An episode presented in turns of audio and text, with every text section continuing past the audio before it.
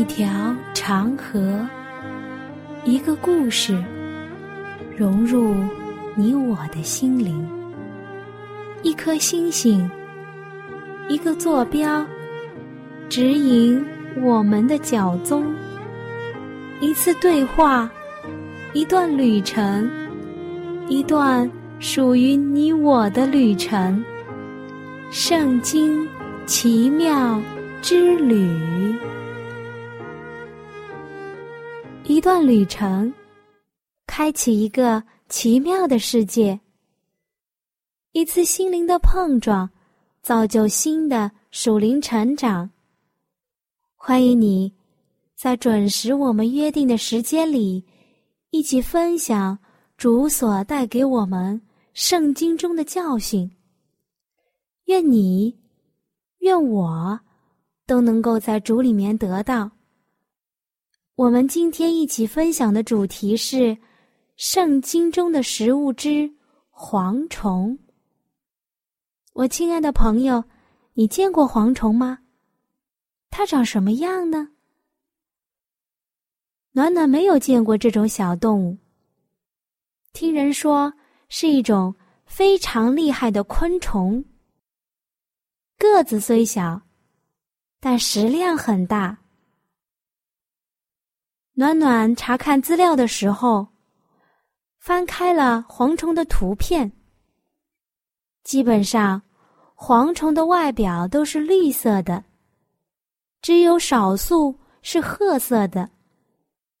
这样搭配起来，颜色非常的漂亮。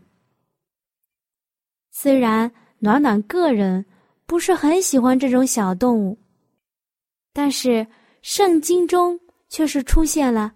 很多的概率，我想，上帝在这个小小昆虫身上，一定有很多要告诉我们的含义。那就让我们一起去看看吧。蝗虫是蝗科直翅目昆虫，种类很多，全世界有超过一万种，分布于全世界的热带。温带的草地和沙漠地区，蝗虫的头部有触角、触须，腹部以及腿上的感受器可以感受到触觉，而它的味觉在它的嘴巴里面。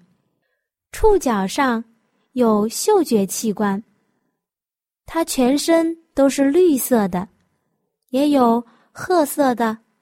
少数是灰色的。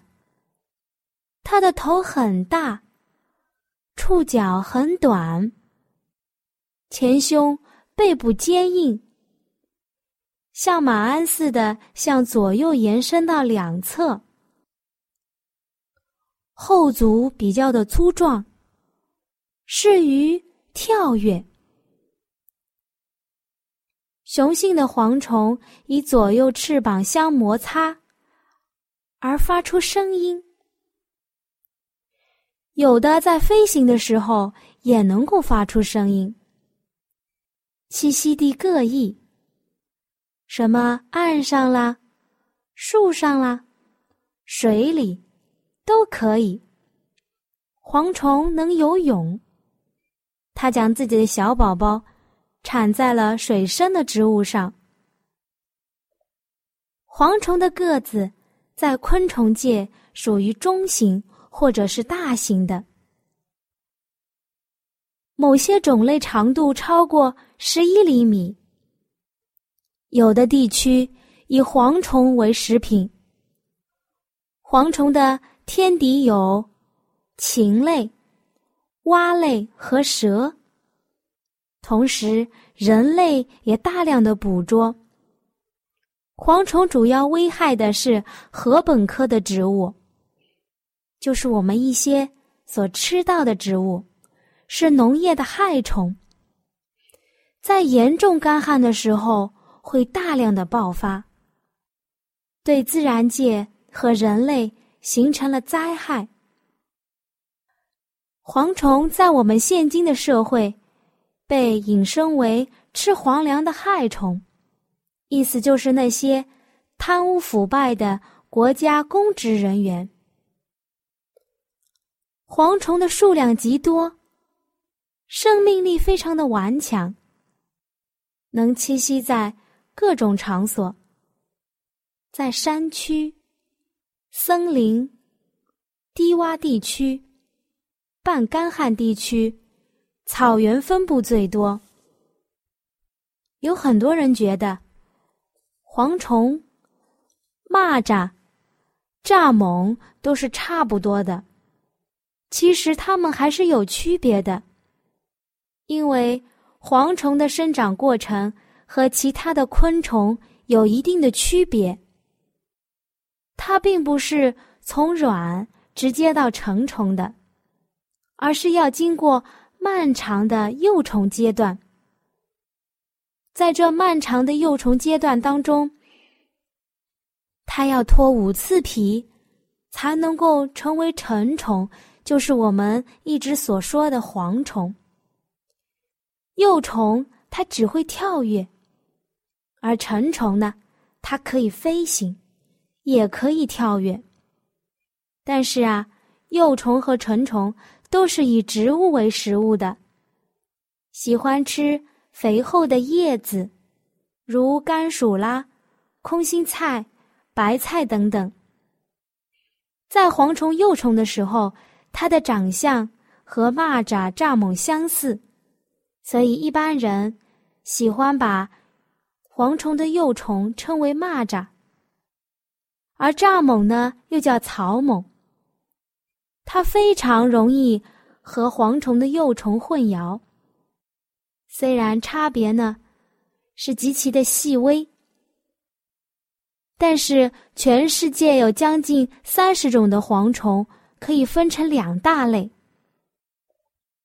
一种是长脚的昆虫，而另外一种呢是短脚的昆虫，也就是长脚的蝗虫和短脚的蝗虫。短脚的蝗虫非常的常见，这两种蝗虫都会在阳光非常好的日子里发出吱吱的叫声。长脚的蝗虫比短脚的蝗虫要大出五倍，而且能够飞行。其中就有稻黄、东亚飞蝗、台湾稻黄，这三种呢是这三十种蝗虫中的大户。蝗虫是农业、林业、牧业生态系统的重要组成部分。不少有害蝗虫，对以上的呢，可以造成不同程度的危害。全世界的蝗虫有一万种以上，其中对林业、牧业造成危害的蝗虫呢，有三百多种。全球除了南极洲、北极洲、欧亚大陆北纬五百五十以北以外地区。均可以发生蝗虫。全世界常年发生蝗虫的面积达到了四千六百八十万平方公里。全球八分之一的人口经常受到蝗虫灾害的侵扰。全世界发生危害最严重的蝗虫是叫沙漠蝗虫，其中。它最大扩散面积可达到两千八百万平方公里，可以包括六十六个国家全部地区，约占全世界陆地面积的百分之二十。那受灾人口约占全世界人口的十分之一。哇，估计你听到以上数据的时候，和暖暖看到这个数据。是一样的震惊。没想到，小小的蝗虫还有这么厉害的手段。我们再来看看蝗虫的生物学特性和价值。据统计，蝗虫能入药，供食用的主要有两种，一种是上面所说的东亚飞蝗和中华稻黄。这两种蝗虫营养丰富，肉质松软。蝗虫还有丰富的蛋白质、碳水化合物，含有维生素 A、B、C、磷、钙、铁、锌、锰等微量元素。它不但能吃，而且能制药，有暖胃助阳、健脾消食、祛风止咳的功效。在《本草纲目》当中就记载，蝗虫若是单独食用，可以治疗破伤风、小儿惊风、发热，对冻疮也有显著的疗效，可以治疗气管炎和防止心脑血管疾病。随着社会的发展和生活质量的不断提高。人类餐桌上已经由鸡鸭鱼肉转型为绿色的野味型，蝗虫当然是首推一指的。它营养丰富，肉质鲜美，在香港就有“飞虾”的美称，在美国还举行了昆虫宴招待贵宾。据报道，有些肥胖。和高血压、心脑血管疾病的患者多食用这种昆虫，意欲达到减肥祛病的目的。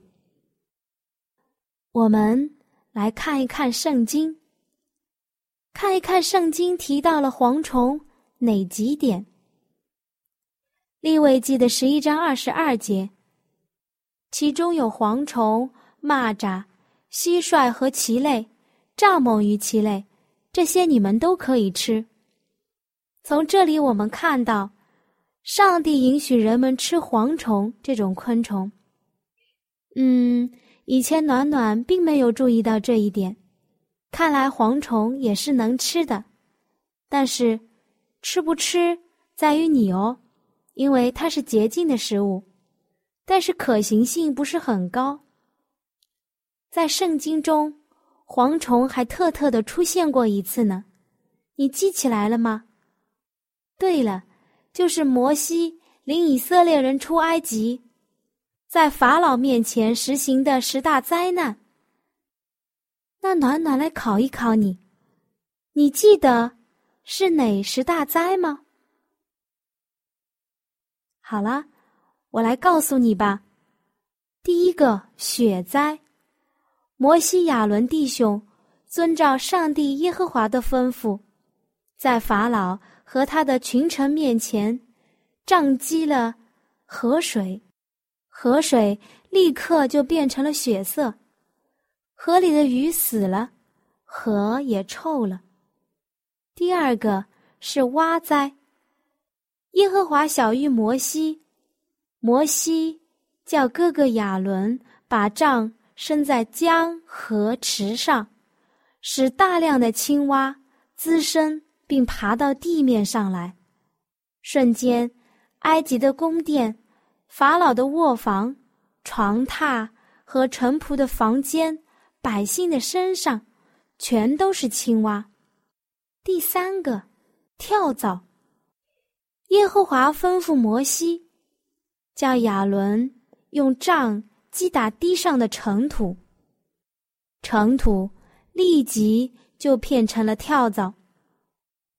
埃及人和牲畜的身上满身都是，可是到这里，法老王仍旧心里刚硬，不肯听从摩西的话。第四个是苍蝇。耶和华吩咐摩西，摩西叫埃及全地。都生出苍蝇来，成群结队的苍蝇飞入了法老的宫殿。法老招来摩西，说：“容许他们走。”于是摩西就让苍蝇离去。但是法老又后悔了，硬着心肠，不容百姓去。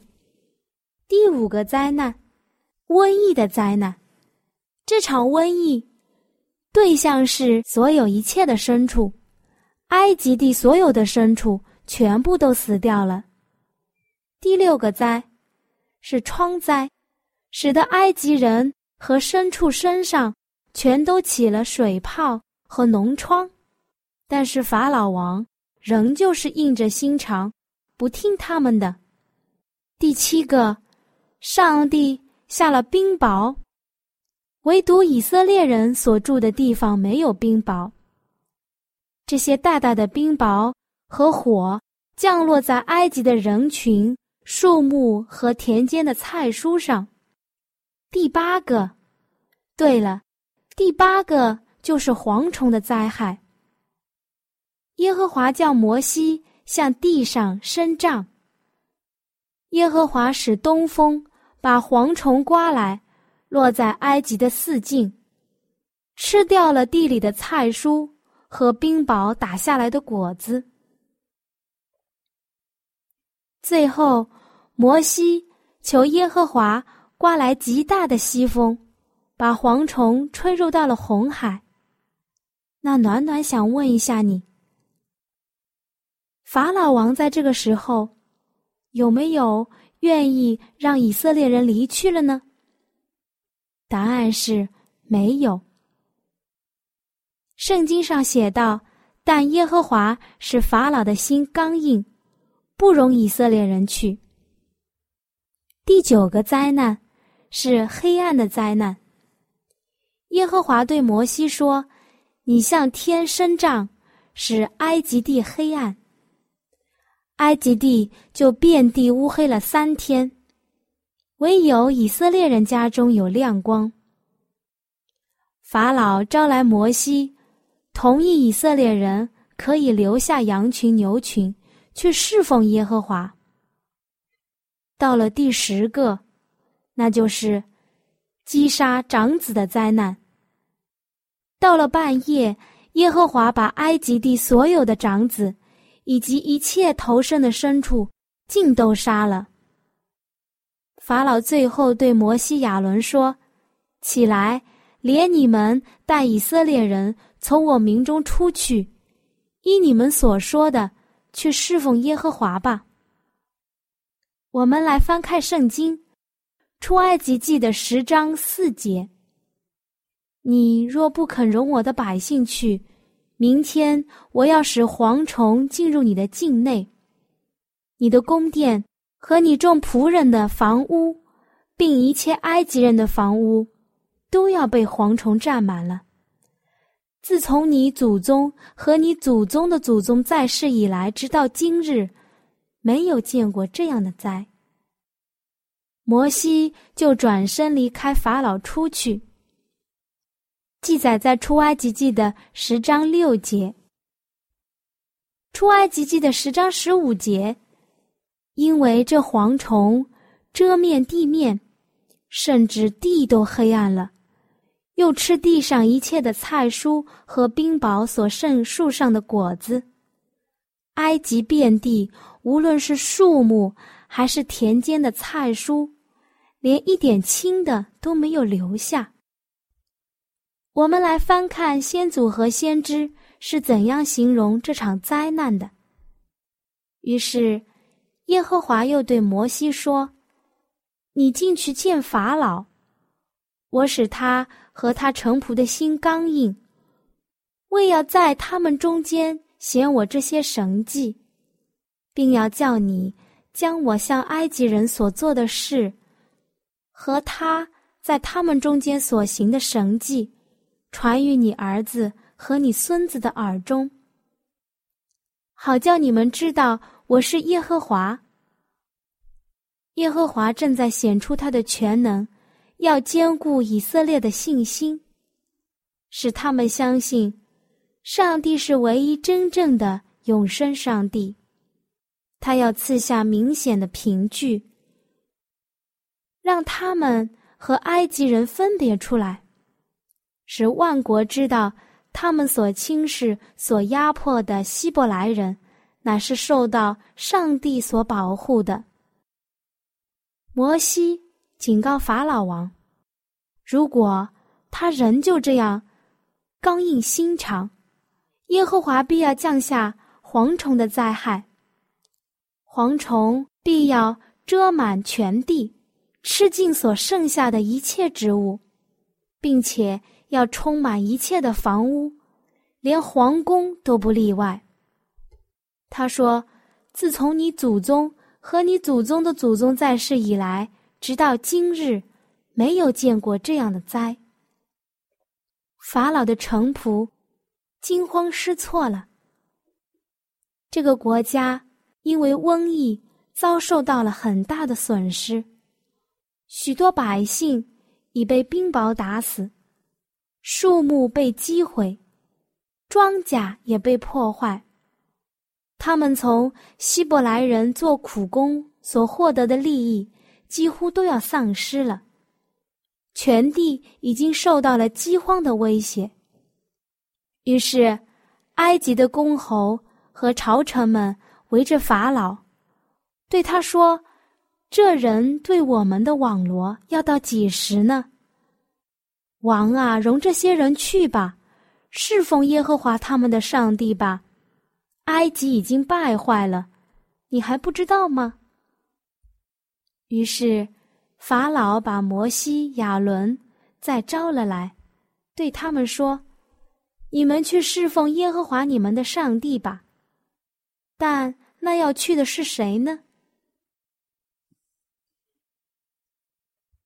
摩西、亚伦回答说：“我们要和我们老的、少的。”儿子女儿同去，并且还要把羊群、牛群一同的带去，因为我们要向耶和华守节。法老大大的震怒，说：“我容你们和你们妇人孩子去的时候，耶和华与你们同在。你们要谨慎，因为有祸在你们面前。”不可都去。你们这壮年人去侍奉耶和华吧，因为这是你们所求的。于是，他把他们从法老面前撵了出去。法老从前是企图用苦功除灭以色列人的，如今他虚伪的关心他们的福利。温慈顾念他们的孩子，其实他的目的是要留下老弱妇孺为人质，保证男丁一定会回来。这个时候，摩西向埃及地伸杖，就有东风把蝗虫刮了来。蝗虫上来甚是厉害，以前没有这样的。以后也必没有，他们遮天蔽日，甚至全地都黑暗了。他们吃尽了所剩下的一切发青的东西。法老急忙召集了摩西、亚伦来说：“我得罪了耶和华你们的上帝，又得罪了你们。现在求你，只这一次，饶恕我的罪。”求耶和华你们的上帝使我脱离这一次的死亡。他们就这样行，耶和华就转了极大的西风，把蝗虫都吹入了红海里。但到最后，法老并没有因为这一次的神迹而放以色列人移离开。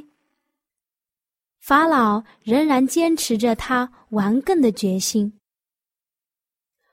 我亲爱的朋友，法老王硬着心肠，使得在这个阶段显出了上帝的全能。我们身处的这个世界，地球上的万物都是主手所造的。当人们顺服、爱主的时候，那么人的心中就会被主的爱所折服，心甘乐意的。愿意听从主的话，反之则不会得到幸福的人生。我亲爱的朋友，我们今天的节目就要结束了。我们今天一起来分享和了解的是圣经中的食物之蝗虫。蝗虫不是我们常吃的食物，或许我们一生都不会去尝试的吃一下，但并不能表示蝗虫不好，因为主在蝗虫的身上也是很重视的。你来看，蝗虫身上的装饰，虽说是小昆虫，但是比我们身上所穿的都贵重好几倍。上帝用蝗虫来比喻纪律严明，像精兵一样。赠言书三十章二十七节，蝗虫没有君王，却分队而出。同样，也比喻愚蠢的人多做坏事之后的结果。以赛亚书的三十三章第四节，你们所掳的，必被敛尽。好像蚂蚱吃尽阖家，人要蹦在其上，好像蝗虫一样。也看出了幕后，若是不在上帝臂膀之下，人就没有保障一样，没有平安。耶利米书的四十六章二十三节，耶和华说：“埃及的树木虽然不能巡查，敌人却要砍伐。”因他们多于蝗虫，不可胜数。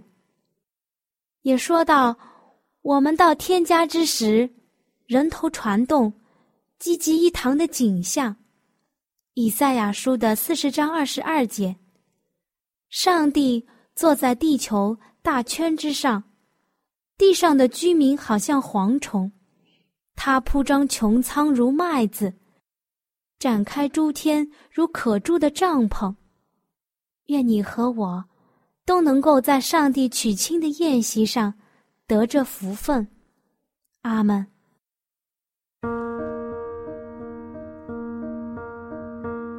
我亲爱的朋友，你听了这期节目之后，内心中对圣经感兴趣了吗？或是对造我们的主有新的认识，又或者有深深的感动？